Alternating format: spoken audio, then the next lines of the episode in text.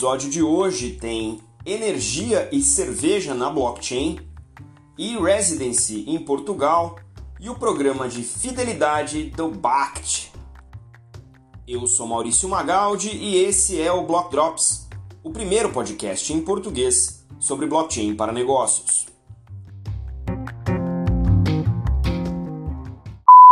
As notícias que você ouve aqui não têm qualquer vínculo com o meu trabalho atual, não configuram nenhuma forma de patrocínio, propaganda ou incentivo para o consumo e têm o foco exclusivamente educacional para o mercado.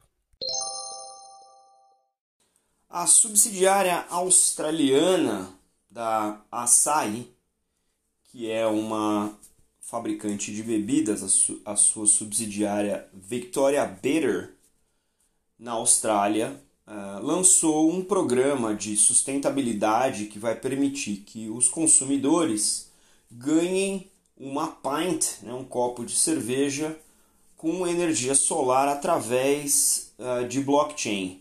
De acordo com um anúncio recente, a Victoria Beer fez uma parceria com a Power Ledger, que é uma empresa de uh, blockchain para energia, a gente já conversou sobre eles aqui para é, armar um novo programa que permite aos participantes trocar o excesso de energia solar por uh, tokens ou por, por tickets para compra ou troca de cerveja.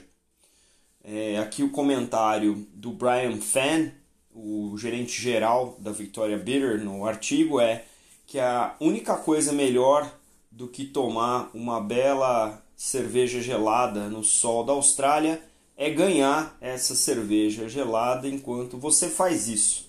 E isso é uma condição de ganha-ganha, tanto para os amantes da cerveja quanto para os amantes do meio ambiente. Esse programa chamado Solar Exchange, ou troca solar, aí numa tradução livre, permite aos clientes é, rastrear e manter o controle de quanta cerveja eles ganharam baseado no número de créditos de energia solar que eles trocam com a Victoria Bitter.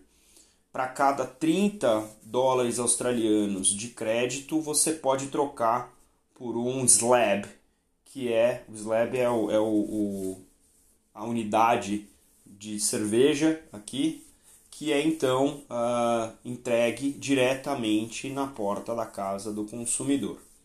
A explicação da fundadora Gemma Green, da Power Ledger, é que o blockchain vai servir para rastrear quanto, uh, quanta energia os clientes vão alimentar na rede e você pode ver quantas cervejas você ganhou a cada 30 minutos. Utilizando esses créditos solares obtidos no programa, a Vitória Beer vai reinvestir esse dinheiro dentro do programa e também em direção a maiores uh, metas de sustentabilidade. A Power Ledger provê esse serviço de trading de energia peer-to-peer -peer baseada em blockchain já tem um tempo e ano passado eles começaram a expandir o programa de energia solar no oeste australiano, permitindo aí ao controle de consumo de energia né, e o trading de venda entre quem consome e quem produz entre os residentes e a rede. Olha, se tem alguma coisa que a gente aprendeu com blockchain é que a adoção da solução ela passa também por um mapeamento de quais incentivos né, as empresas ou os usuários envolvidos têm para se utilizar dessa solução. E aparentemente aí a Power Ledger achou um jeito bem australiano, né, com cerveja, para fazer essa, uh, esse incentivo. Né? Interessante também que está ligado de novo o blockchain a um uh, projeto de sustentabilidade. A gente já vem trazendo aqui alguns exemplos, esse parece ser mais um exemplo interessante e, obviamente, é um que eu quero ver o desenvolvimento por estar tá ligando sustentabilidade e blockchain e agora com um incentivo de uh, recompensa através de cerveja. Bem legal. Na linha dos movimentos de identidade digital ou identidade autossoberana, que a gente já vem discutindo aqui no podcast por vários episódios, eu trago para vocês o anúncio de um programa em Portugal, inspirado também no programa é, similar é, disponível na Estônia, o programa chamado e-Residency ou residência eletrônica, que deve começar a ser implementado em Portugal no final de 2021 e já tem alguns 200 brasileiros aí pré-inscritos para essa uh, programação. Esse programa foi criado para permitir que estrangeiros tenham acesso aos serviços públicos portugueses com um mínimo de burocracia e pode ser solicitado de qualquer lugar do mundo. É, a ideia aqui é atender empreendedores, é, investidores e os chamados nômades digitais que é, não têm base fixa né, e que possam vir de países fora da União Europeia. A Startup Portugal é a participante parceira do governo português nesse programa e é responsável pelo, pela criação e desenvolvimento do projeto. E através do Startup Portugal você também pode se inscrever com um formulário para manifestação de interesse e comunicação quando o programa for para o ar. A ideia aqui é, obviamente, fomentar o ecossistema português de startups, transformando um estrangeiro num cidadão português digital. Né? Essa é uma proposta que abrange diversos serviços digitais né, do governo português que teriam, uh, seriam acessíveis através desse programa, tanto do ponto de vista de finanças, segurança social, serviços bancários e até o Sistema Nacional de Saúde, inclusive a abertura de empresas, né, do ponto de vista de empreendimento, para criar uma empresa na hora, né, instantaneamente aí baseado nesse programa. Tudo isso vai ser feito através do site ou aplicativo e você vai poder é, operar esses serviços através aí do e-residency em Portugal. Muito interessante, é, como eu falei, na Estônia já existe um programa há alguns anos bastante bem sucedido de e-residency.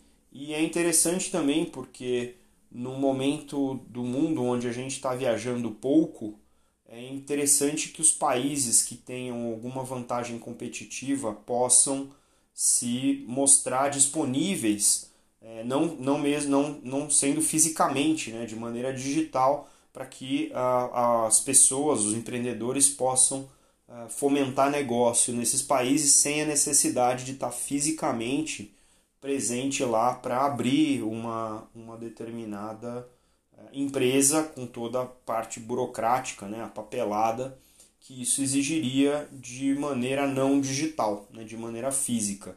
Então, de determinado ponto de vista, isso passa a ser também uma vantagem competitiva para que esses países recebam empreendedores de outros países e possam fomentar negócios sem a necessidade de presença física. Muito interessante, vamos ver como é que isso também se confunde né, com, com a questão da União Europeia. Afinal de contas, Portugal é um membro, país membro, e isso pode criar uma certa tensão em você ter um fluxo é, de novos residentes portugueses dentro da União Europeia através de um programa digital. Então vamos ver quais são os desdobramentos regulatórios nesse cenário, mas sem dúvida nenhuma, ponto para Portugal por pular na frente aí junto com a Estônia nesse uh, modelo de uh, cidadania digital. O terceiro drop de hoje é uma nota de um modelo de negócio que eu acho que casa muito bem com a, a economia distribuída proposta por redes blockchain e ao lançamento do aplicativo da BACT, B-A-K-K-T, que é uma carteira que administra para o usuário né, os seus uh, ativos digitais. Então começou a sua jornada de produto com futuros de Bitcoin, mas recentemente fez a mudança aí para programas de fidelidade ou rewards. Né? Eles integraram uh, uma empresa compraram uma empresa de tecnologia chamada Bridge2 Solution, que é especialista em tecnologia para programas de fidelidade e lançou o aplicativo recentemente com cinco parceiros: o Starbucks, GolfNow, a Best Buy, Choice Hotels e a Fiserv. A ideia aqui é que você consiga, através da BACT, fazer a gestão de criptomoedas, stablecoins e pontos de fidelidade de maneira intercambiável para que você consiga maximizar, né, como usuário, a, os pontos e os, e os seus ativos digitais consumindo os serviços desses programas parceiros.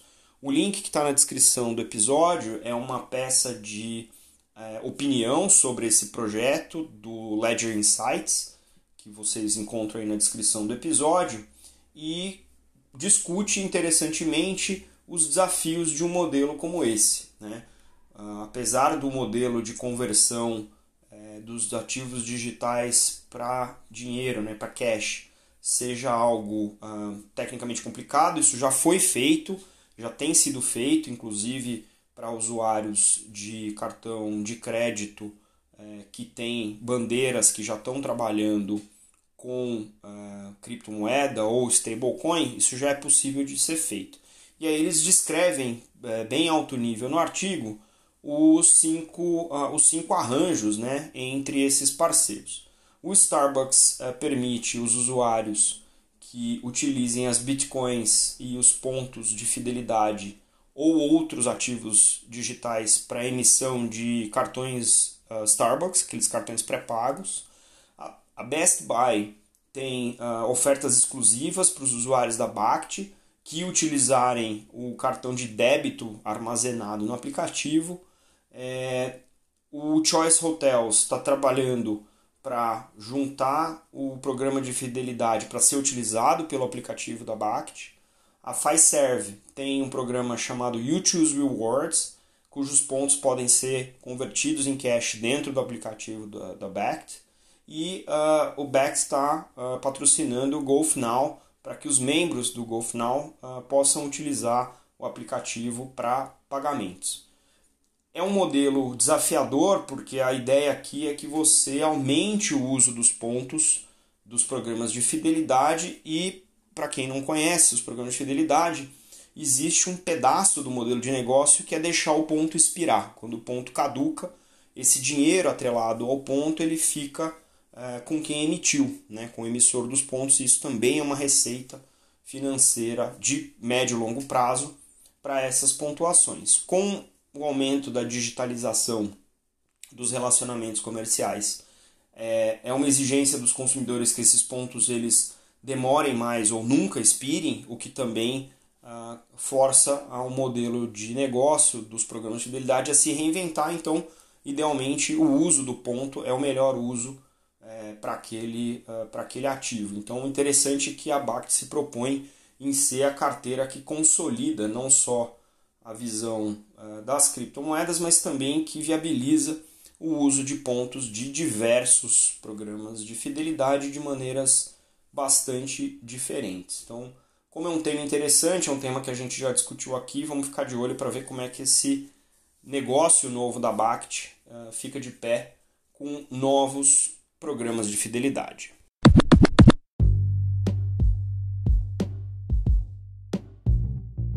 Você pode ouvir o Block Drops Podcast nas plataformas Numis, Google Podcasts, Apple Podcast, Spotify e Anchor FM.